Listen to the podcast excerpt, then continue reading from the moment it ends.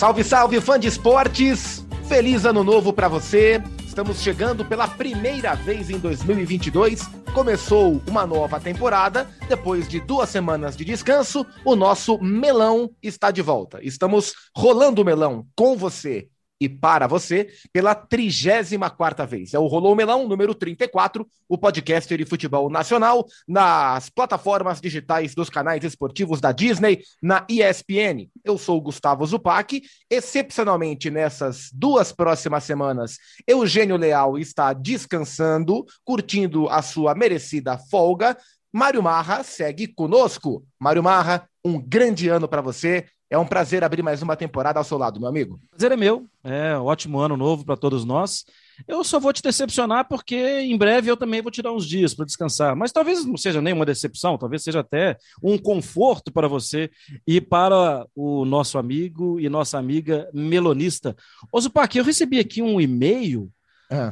É, falando que. Que história é essa de você falar que não vai ter rolou o melão, que vai ser rolar outra coisa? Que negócio é esse? Não entendi nada. É, porque assim, o rolou o melão né, é um nome que a gente criou. Aliás, que o Mário Marra teve a ideia é, de trazer um termo super brasileiro para o nosso podcast de futebol brasileiro. E, pros, inclusive, é, o Mário Marra sabe disso porque ele faz essa pesquisa, assim como eu. Nós temos ouvintes fora do Brasil, né? Não, não só no Brasil, temos ouvintes fora do Brasil. E para quem, por um acaso, não é brasileiro e nos ouve de algum outro país de língua portuguesa, rolou o melão é uma expressão popular quando o árbitro apita e dá-se o pontapé inicial. Só que hoje o nosso assunto é menos sobre Brasil é mais sobre outra pátria.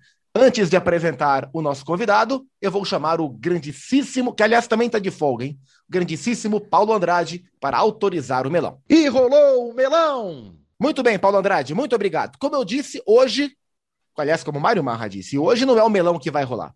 Hoje é o pastel de Belém que vai rolar. Embora ele seja mais macio do que o melão, pior para ser chutado, e aí uma opinião particular muito melhor para ser degustado, o nosso assunto é sobre futebol português. Mais do que isso, a escola portuguesa dos treinadores, algo tão em voga, tão em alta aqui no Brasil. E é por isso que a gente recebe grande jornalista, grande colega de profissão, amigo das redes sociais, Luiz Cristóvão, da Rádio Antena 1 de Portugal, da Eleven Sports, que nos empresta o seu valioso tempo para falarmos sobre futebol do seu país, os técnicos do seu país. Luiz, obrigado pela presença, um grande ano para você e é muito bom recebê-lo aqui, viu?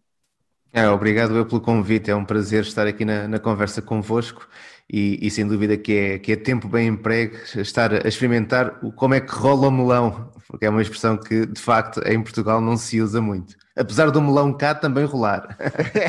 é, ainda não, não conheci um melão que seja quadrado, né? Ô, ô, ô Luiz, existe alguma expressão popular aí em Portugal, quando o árbitro apita, alguma, alguma brincadeira, assim, alguma expressão que, que sirva de sinônimo para o jogo começou, o árbitro apitou, começou o jogo? Tem alguma expressão? Por acaso cá também se usa a expressão do rola, mas é o rola a bola. Rola a bola no estádio de Alvalade, rola a bola no estádio da Luz, significa que o árbitro apitou para o início do jogo. Muito bem. Bom, a gente vai entrar no nosso papo, porque assim, a gente está vivendo já há algum tempo, né? Essa Uh, esse intercâmbio de experiências no futebol brasileiro, com a chegada de vários técnicos estrangeiros, uh, e eles começaram em menor número, dois, três no máximo por temporada, uh, de diferentes nacionalidades, até que aconteceu um evento, que foi o evento Jorge Jesus em 2019. É, e a partir daí, do sucesso estrondoso que ele teve no Flamengo, o número de técnicos estrangeiros aumentou substancialmente, o número de técnicos portugueses também, né? E nessa temporada 22, a gente volta a falar muito disso, pela busca do Flamengo, que culminou na chegada do Paulo Souza, pela busca do Atlético Mineiro, a gente grava essa edição do podcast no dia 5, o Atlético neste momento não tem um técnico contratado, mas tentou Jesus, se fala em Carvalhal, Paulo Fonseca, tantos outros nomes. É, Luiz, queria primeiro saber como que repercute aí em Portugal essa procura é, enorme. Para muita gente é exagerada, para outros ela faz muito sentido, mas de fato ela é muito grande. Como que, que se comenta aí, o que, que se comenta aí sobre esse movimento do futebol brasileiro em relação aos técnicos de Portugal? Olha, a grande mudança, e que acontece sobretudo com, com o Jorge Jesus, é, teve que ver com o interesse com a mediatização que o futebol brasileiro conquistou em Portugal uh, a partir do momento em que o, em que o Jesus está no, no, no Flamengo.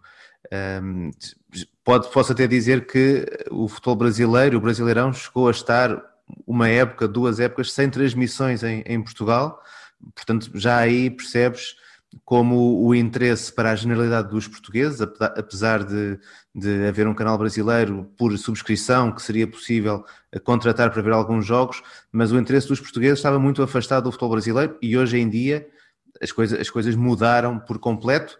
Uh, os jogos passam num canal por cabo, mas um canal aberto e, portanto, tem uma expressão muito maior uh, naquilo que é o, o dia a dia de, de, quem acompanha o futebol uh, em, em, Portugal. A forma como tem havido este interesse recorrente em, em treinadores portugueses, por um lado, confirma aquilo que é a realidade do técnico português, ou seja, estamos habituados a que os treinadores portugueses tenham muita saída no, no, no estrangeiro.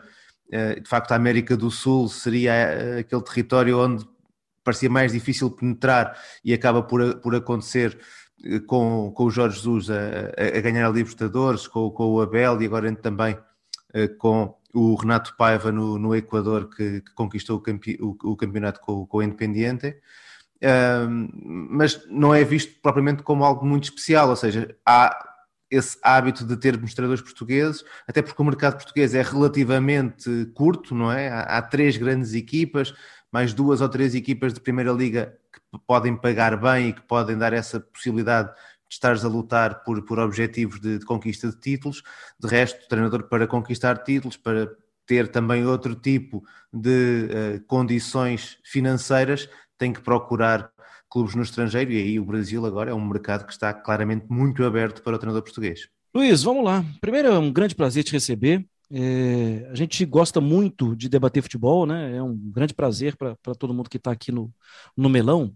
E, bom, quando a gente levantou a, a possibilidade né, de conversar com você, era para trazer para o nosso ouvinte é, um panorama mesmo e se a gente começa a pesquisar, né, assim, é, o número de portugueses é, que trabalham no futebol brasileiro, ele é grande e, e, e há muito tempo tem um ou Sim. outro técnico português. Eu falei com o Zupac, Luiz, que eu levantei alguns nomes agora, né? O Luiz Miguel é técnico do 7 de setembro de Pernambuco. O Daniel Neri, ele foi campeão pernambucano com o Salgueiro e iniciou a Série B do Campeonato Brasileiro com o Sampaio Correia. O Antônio Oliveira foi técnico do Atlético Paranaense. O Paulo Bento foi técnico do Cruzeiro há algum tempo. Ricardo Sá teve no Vasco. Gesualdo Ferreira, não preciso falar, né? É uma entidade. Paulo Souza, no Flamengo agora. Sérgio Vieira foi técnico da Ferroviária de Araraquara, foi técnico do Atlético Paranaense e foi técnico do América também. O Augusto Inácio teve na temporada passada no Havaí. O Abel Ferreira, bom, Abel Ferreira, Abel Ferreira é um nome muito forte aqui no Brasil. É, se a gente olha para outros grandes clubes, e aqui continua sendo o melão, a gente não vai ficar falando de países, de outros países que não o Brasil, é, mas o Liverpool tem o Pep Linders, que é um holandês, que veio do Porto.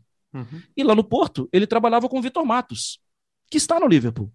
E a relação do Klopp com eles é uma relação de troca de conhecimentos. E ele fala isso com muita frequência. Ele tem orgulho da comissão técnica, entre aspas, portuguesa, que ele montou, porque tem um holandês ali, né? Mas a troca de conhecimento é muito grande. E se a gente pesquisa um pouco mais, né, Luiz? Existe uma pessoa que dá para falar que é o grande símbolo da, do bate-papo sobre futebol em Portugal de um tempo para cá. Professor Vitor Frade. É, e tudo que ele ajudou a difundir na Universidade do Porto. A cultura de futebol é, em Portugal, ela é fortíssima. O país é bem menor que o país que o Brasil, mas a cultura é fortíssima. É, traça para nós aí um pouco mais desse cenário das conversas táticas de futebol. Para muita gente aqui no Brasil, a conversa tática não, não, é boa. Ah, não, a gente gosta de ver a bola no gol tal. É, mas é a conversa tática que está fazendo o brasileiro buscar o Paulo Souza, o Jorge Jesus e por aí vai. E que está fazendo o Klopp buscar o Vitor Matos e que está fazendo os portugueses brilhando, né, brilharem mundo afora, né, né Luiz?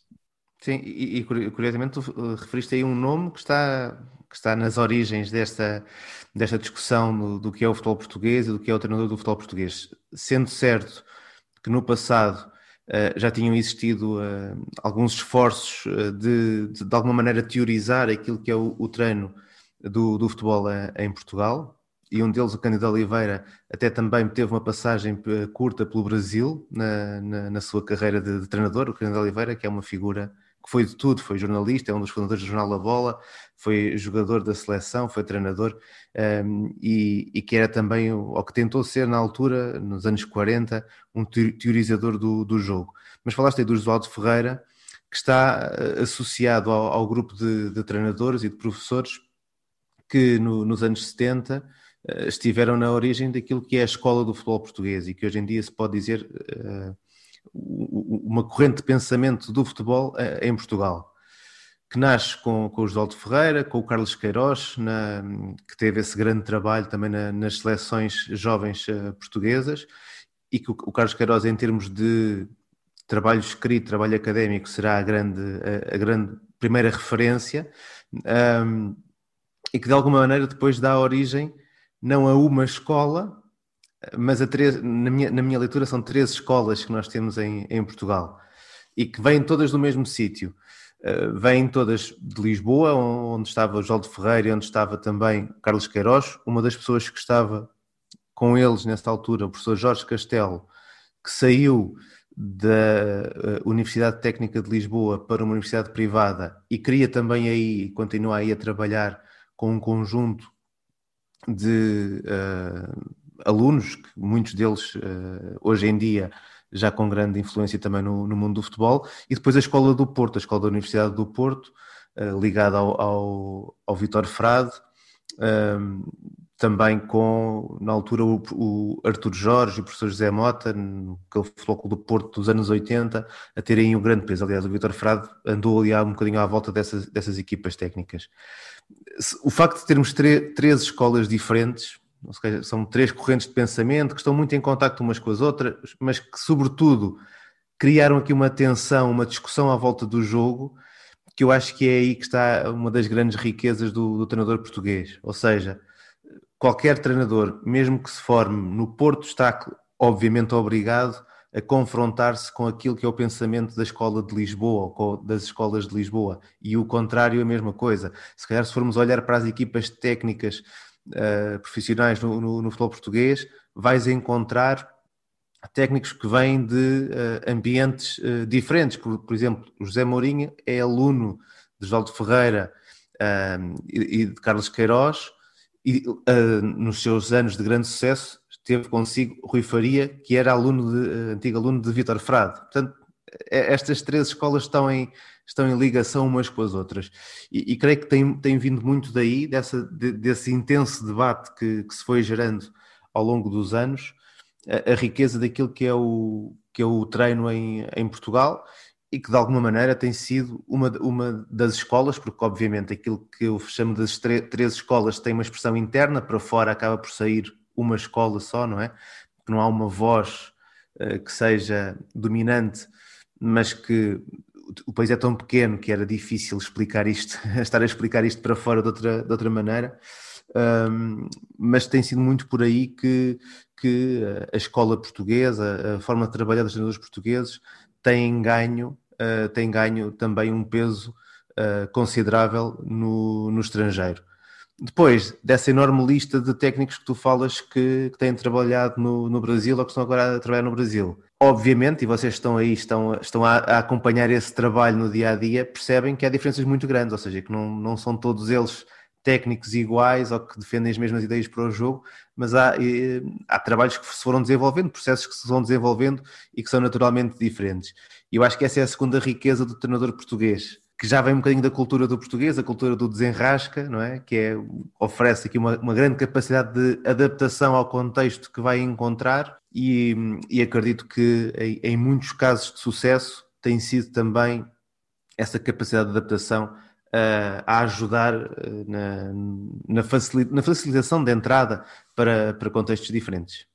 É, é, muito interessante isso, porque a gente vê os times brasileiros, os grandes em especial, quando vão trocar de técnico, falam: queremos um técnico português. É, e, e para aquele torcedor que é menos atento, pode parecer que a escola portuguesa é uma só, né? Mas basta você olhar o Palmeiras do Abel e o Flamengo do Jorge Jesus, e você vai perceber que são times completamente diferentes. São técnicos de gerações diferentes, de concepções diferentes, de visão de futebol bastante diferente.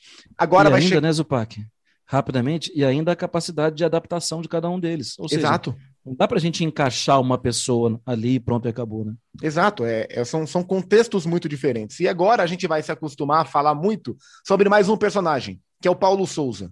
É, aonde se encaixa nessa nesse espectro da, das diferentes correntes? Onde é que se encaixa o Paulo Souza? O que é que dá para a gente esperar em termos de ideia do, do, do trabalho dele no Flamengo? Olha, o, o, percurso do Paulo Souza é muito rico. É, é muito rico pelas diferentes experiências que ele foi, que ele foi tendo ao, ao longo da, da sua carreira. Por formação e, e por ser um, um, alguém que, enquanto jogador, foi fruto também da, da escola de Carlos Queiroz e daquele processo de Carlos Queiroz à frente das estações de formação e por, na, no seu início da, da, carreira treinador, ter estado também durante 3 a 4 anos ligado à, à Federação Portuguesa, haverá aí uma grande influência de base daquilo que é o, o pensamento de, de, Carlos Queiroz na, na, forma como olha para as equipas, na forma como olha para os jogadores, como procura de envolver, digamos assim, culturalmente aquilo que uh, é o seu plantel dentro do espectro do, do clube onde está, onde está inserido. Um, e esse, esse, esse parece-me ser um dos cuidados que o Paulo Souza uh, tem tido ao longo da carreira e que, pelo que foi, me foi dado a, a, perceber, é uma, é uma das suas preocupações neste momento na chegada ao Flamengo, é perceber a cultura do clube, perceber a cultura dos adeptos, perceber onde, é, onde é que vai eh, encaixar também a sua, a sua forma de trabalhar. Depois, enquanto jogador profissional, as passagens por Itália e, por Alema e pela Alemanha vêm claramente marcar parte daquilo que são as, as, suas, as suas ideias para, para o jogo e vemos que é um treinador que tem uma enorme preocupação tática com, a, com, com a forma como tenta organizar as equipas, que na forma como no processo com bola trabalha com equipas que procuram pressionar, que procuram de alguma maneira recuperar rapidamente a bola, faz-me lembrar uh, aquilo que é mais a escola alemã de, de treinadores, na, na, no fundo da Bundesliga, em que aí sim há um ambiente muito próximo na, na, forma de abordar o jogo sem bola.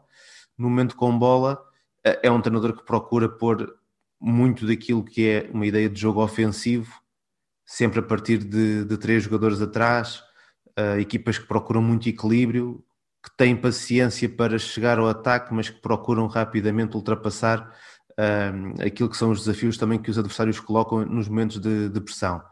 Uh, a carreira do Paulo Souza, enquanto treinador, está ainda à procura de um momento alto. E acho que isso é um, a grande diferença, se calhar, para o adepto do Flamengo, que uh, recebeu Jorge Jesus, uh, que uh, em Portugal tinha ganho tudo aquilo que, que tinha, que tinha para, para ganhar. o Paulo Souza vem de, um, de uma carreira bastante diferente. Teve experiências em países diferentes, já foi campeão na, na Hungria e na Suíça, tem um, um excelente trabalho na, na, Fiorentina, mas depois, nestes últimos dois trabalhos, as coisas acabaram por não correr tão bem. Bordeus e, e, e na seleção da, da Polónia. O que um, também pode ser uma espécie de, de aviso para aquilo que são as condições que são oferecidas ao treinador. Eu diria que nos momentos em que ele teve todas as condições e algum tempo para poder trabalhar a sua ideia de jogo, conseguiu colocar as suas equipas a jogar muito bem. Mas não é, ao contrário de Jorge Jesus, que é, na altura uh, cheguei a, a, falar, a falar disso para, para alguns dos, dos, vossos colegas, era daqueles treinadores que se querem resultados amanhã, tinha que, tinhas que ir buscar o Jorge Jesus. Paulo Souza não vai ser assim. É um treinador que vai precisar de algum tempo para que as suas ideias e a sua forma de trabalhar também possam ter algum reflexo no, no grupo. Eh, Luiz, o, o trabalho do Jorge Jesus, né, o, como ele foi marcante no futebol brasileiro, ele é uma página no futebol brasileiro recente, né? Certamente. Para vocês em Portugal, vocês ficaram surpresos com a rapidez que ele, você mesmo acabou de citar, né? Que ele é Sim. é um técnico de objetivo curto, rápido e assertivo. Ele é bom nisso, né? Mas a forma que foi, né? Foi assim, campeão brasileiro, campeão da Libertadores, uau, né? Isso é, isso é muito grande em uma mesma temporada. É, e foi surpreendente. E aí eu já emendo com uma outra pergunta. Será surpreendente se o Paulo Souza decepcionar? Pois, essa aí é uma, é uma, uma excelente pergunta. Uh, no que toca ao, ao, Jorge Jesus, para mim não foi surpreendente. Uh, claramente é um treinador com essa capacidade de quando chega a um clube, uh, lá está, para o Jorge Jesus não é tão importante aquela que é a cultura do clube, porque quando estiver Jorge Jesus, a cultura que vai imperar é a cultura de Jorge Jesus. E ele teve, deram-lhe meios para isso, deram-lhe um plantel para isso, ô, Luiz, um e, e, muitas vezes esse pode ser até o problema, né? A imposição exagerada sim, dele. Sim, né? sim, sim, sim, sim. Embora ele no Flamengo acabou por, por, estando só uma época, acabou por escapar àquilo que seriam esses problemas que, que poderiam surgir depois. O, o que Jorge Jesus fez no Flamengo foi aquilo que já tinha feito, por exemplo, no Benfica, quando ele chega do Braga para o Benfica, uh, é campeão nacional e revoluciona por completo a forma como as, as grandes equipas portuguesas jogam, na atitude ofensiva, na garra que colocam no, no jogo e na forma como atropelava sucessivamente as, as equipas na, na, liga. Já o tinha feito de alguma maneira no Sporting, apesar de não ter sido campeão, mas transformou uma equipa que estava de rastros numa equipa que lutou pelo título até à, à, à última, à última jornada e voltou a acontecer no Flamengo. Portanto, para mim não foi propriamente uma surpresa. Eh, os problemas com Jorge Jesus normalmente acontecem nas épocas seguintes, ou seja, conseguir manter esse ritmo de trabalho eh, sem que haja problemas no balneário, eh, na forma como ele depois também lida com os momentos menos bons da, da equipa. No fundo, ele saiu na altura certa, depois de ter ganho uh, o Brasileirão e, e também a, a Libertadores. É, e... No caso do... Não, perdão, perdão, perdão. No caso do Paulo Souza, um, eu acho que é um treinador completamente diferente. Não estou aqui, obviamente, a desejar o mal a ninguém, mas uh, poderá ser ingrato a Paulo Souza chegar ao Flamengo no momento em que os flamenguistas estão à espera de um Jorge Jesus porque aqui vai ser o contrário, acho que vai ser alguém que vai à procura de alimentar um pouco daquela que é a cultura do clube, ambientar-se também à forma de trabalhar do clube. Tem um problema para mim que afeta o Paulo Sousa e afeta todos os treinadores estrangeiros que chegam ao Brasil, que é vai ter que jogar os estaduais e isso é uma experiência pela qual a generalidade dos treinadores não, nunca passou na vida, não é? Estares a, a disputar uma competição que é claramente uma competição com menos importância no teu processo de trabalho, mas que os teus adeptos estão a, a, a lidar com, com essa competição como se fosse a, a, final da, da Champions, e eu na altura, na altura no, quando o João Ferreira foi para, foi para o Santos, falava com isso com um dos, com um dos membros da, da equipa técnica dele, que era, no fundo ele dizia, estamos a fazer jogos de preparação, mas a malta que está na bancada quer que, está, está, a pensar que está na final da Champions, não é? E, e, e, isso é uma dificuldade. E o Paulo Sousa vai ter que a viver, coisa que o Jorge Jesus não, não, não teve que passar. Mas o quadro é mais complicado, eu diria. O quadro é mais complicado para Paulo Sousa e a atitude dele na forma como chega às equipas também é diferente. Por isso, obviamente, estando aqui a desejar paciência para, para a análise do, do trabalho do, do Paulo Sousa, eu sei que, eu sei que aqui o, o, a forma como o quadro é mais complicado pode também depois trazer decisões mais rápidas em relação ou não à, à, à forma como a qualidade do treinador é vista. É, e eu, o Luiz falava sobre essa questão de, de entender a diferença entre o que é realmente importante e o contexto local, né, o contexto regional, é, e deu exemplo da comissão técnica do Gesualdo no, na passagem rápida, né, pelo Santos. Aconteceu mesmo com um técnico não português, mas espanhol, Miguel Ángel Ramírez, de trabalho espetacular no Independente Del Vale, veio para o Internacional. Ah, inclusive, eu, eu, participei da gravação do Bola da Vez com o Alessandro Barcelos, que é o presidente do Inter. Perguntamos a ele por que, é que não deu certo. E ele falou que, claro que o clube tem a sua responsabilidade, mas da parte da comissão técnica, faltou eles entenderem que as coisas não aconteceriam só do modo deles. Faltou entender também. Como as coisas funcionam, não só no Inter, mas no Rio Grande do Sul como um todo, que é um estado que tem esse lado do regional ainda mais conservado do que São Paulo e Rio de Janeiro, por exemplo. Então, essa de fato é uma, uma característica a ser adaptada. Quando o Flamengo contrata o Paulo Souza e divulga um vídeo de boas-vindas, né? Ele fala ainda com um sorriso no rosto, que eu sei que no Brasil se joga muito, tal. Eu até falei no Sport Center, ó, essa é a última vez que ele vai falar sobre isso, com um sorriso no rosto, porque a partir das próximas vezes vai ser reclamando, porque isso vai afetá-lo. Como afetou, Luiz, o Abel Ferreira, né? O, o Abel é um cara, não conheço o Abel fora do ambiente do futebol, mas ele, em várias entrevistas, ele se mostrou muito impaciente com as dificuldades que o cenário do Brasil impõe ao técnico. É, é, um jovem treinador, bicampeão da Libertadores. Hoje é um cara, hoje, hoje é um cara incontestável. É, o trabalho do Abel no Brasil mudou, mudou o tamanho dele para Portugal ou, é preciso mais para ele sonhar com, com passos mais interessantes no país dele? Eu, eu, acho que no momento em que o Abel saiu para, para o Palmeiras, o Abel já tinha é, em Portugal as portas de alguma maneira abertas para poder entrar num dos três grandes. É, é claramente um treinador com uh, capacidade e já com, com estatuto para, para poder ser uma aposta de um, de um, dos três grandes. Na altura, em termos de oportunidade, a coisa acabou por não, por não acontecer, surge o Palmeiras, que também é, é, um desafio enorme para, para, para o Abel e que ele está, a meu ver, a aproveitar de, ao máximo o potencial de, desse desafio na, na equipa do, do, Palmeiras.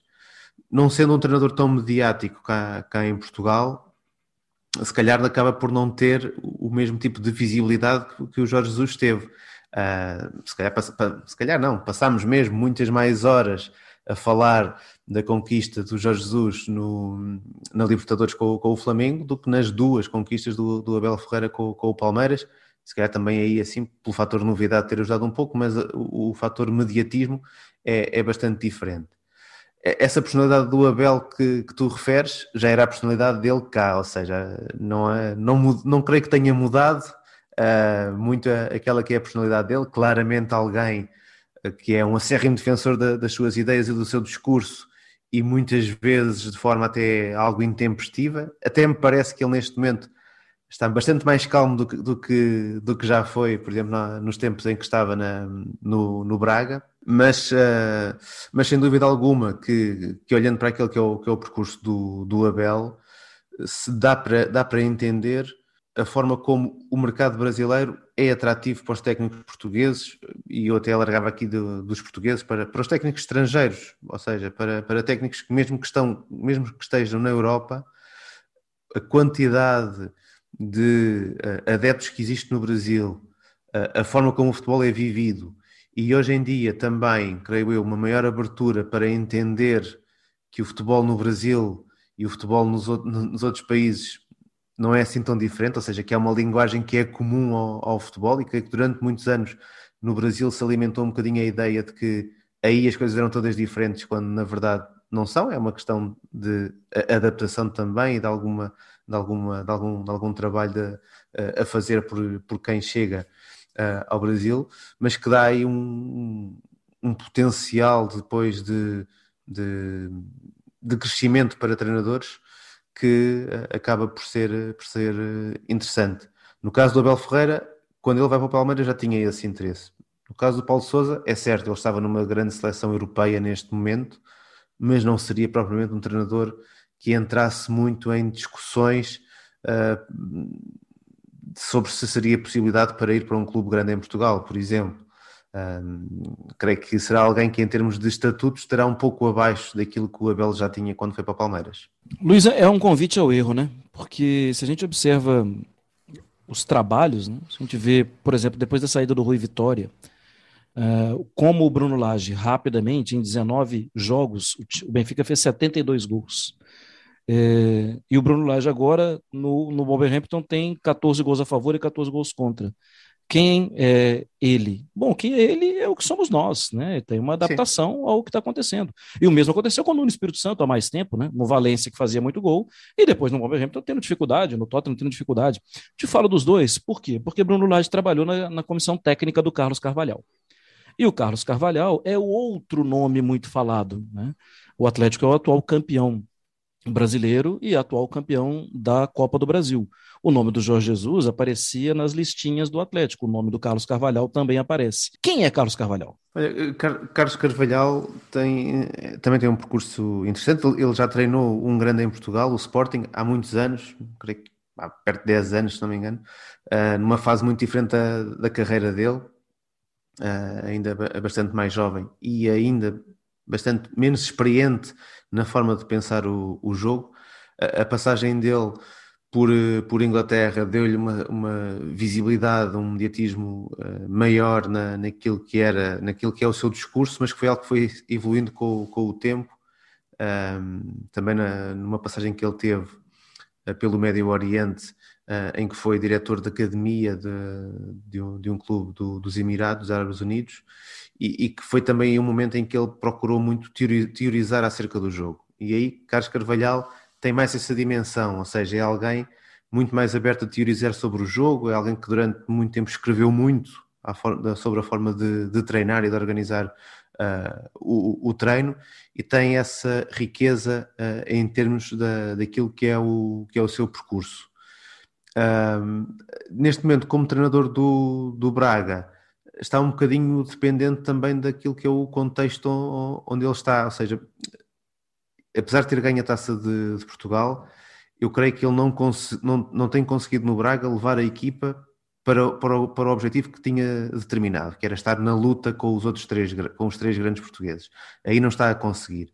E o facto de não estar a conseguir também o vai afetando no, naquilo que é, o, que é o seu estatuto. Eh, uma saída para o Brasil, para Carlos Carvalhal, creio que seria importantíssima, de maneira a que ele também pudesse testar um pouco, ou testar-se noutras águas, digamos assim, com outras condições para, para fazer o seu trabalho. Acredito que, um pouco na linha daquilo que falamos para o, para o Paulo Souza, o Carlos Carvalhal seria alguém que precisaria de algum tempo para também, enquadrando-se culturalmente na, na, na, equipa onde, onde fosse trabalhar, poder tirar o, o, melhor dela. E de alguma maneira foi isso que foi acontecendo também na carreira dele.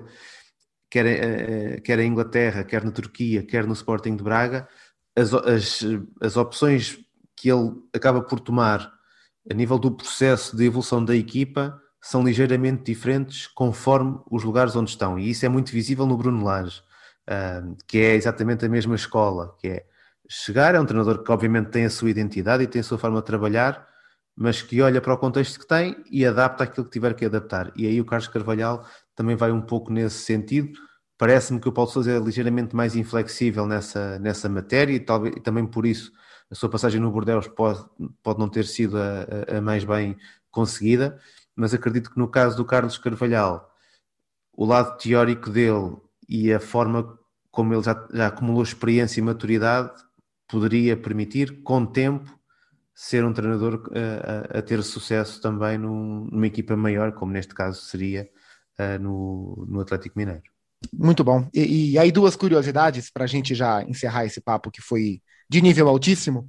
É, temos a contramão, eu vi essa semana foi anunciado como técnico do Sub-23 do Portimonense, o Coelho, o Diego Coelho, que foi técnico do Corinthians, das categorias de base interino do time profissional, treinou a Inter de Limeira. O Coelho vai trabalhar no Sub-23 do Portimonense. E o Antônio, hoje, né, dia 5 de janeiro, quando gravamos esse papo, o Antônio Oliveira, que foi técnico do Atlético Paranaense, foi cotado para assumir o Cruzeiro agora. O Cruzeiro fechou com o uruguaio Paulo Pesolano.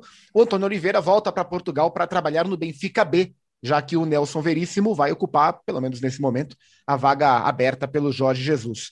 Luiz Cristóvão, poderíamos ficar horas e horas aprendendo com você sobre o futebol português, não só sobre o futebol português, porque quem acompanha o Luiz nas redes sociais vê que até de Copa São Paulo de Futebol Júnior ele, ele posta, ele observa tudo. É, muito obrigado, amigo. Foi um prazer é, te ouvir, aprender com você, que a gente possa voltar a se encontrar para falar mais sobre futebol. Obrigado, viu? Espero bem que sim. Para mim, eh, fica, fica a ligação em aberto para, para as próximas oportunidades voltarmos aqui, até para pôr à prova estas coisas que foram ditas acerca do Paulo Souza. Daqui a uns meses podemos fazer essa avaliação do trabalho dele. Muito bom. Um abração para o Luiz Cristóvão. E antes de fechar, Mário Marra, é, eu vou fazer só a nossa dica literal da semana, porque tem tudo a ver Temos. com o nosso papo, né? É o livro do Abel Ferreira, lançado a partir de 1 de janeiro.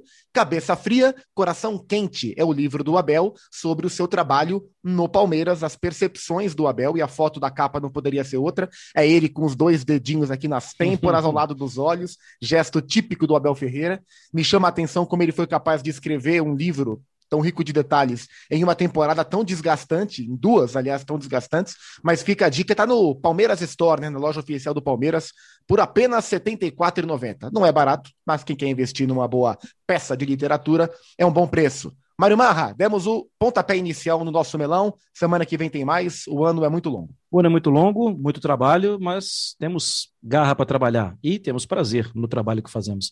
Luiz, muito obrigado, viu? Sempre uma honra, um prazer. Espero te receber sim mais vezes aqui. Um grande abraço, Mário. Um grande abraço do Paco.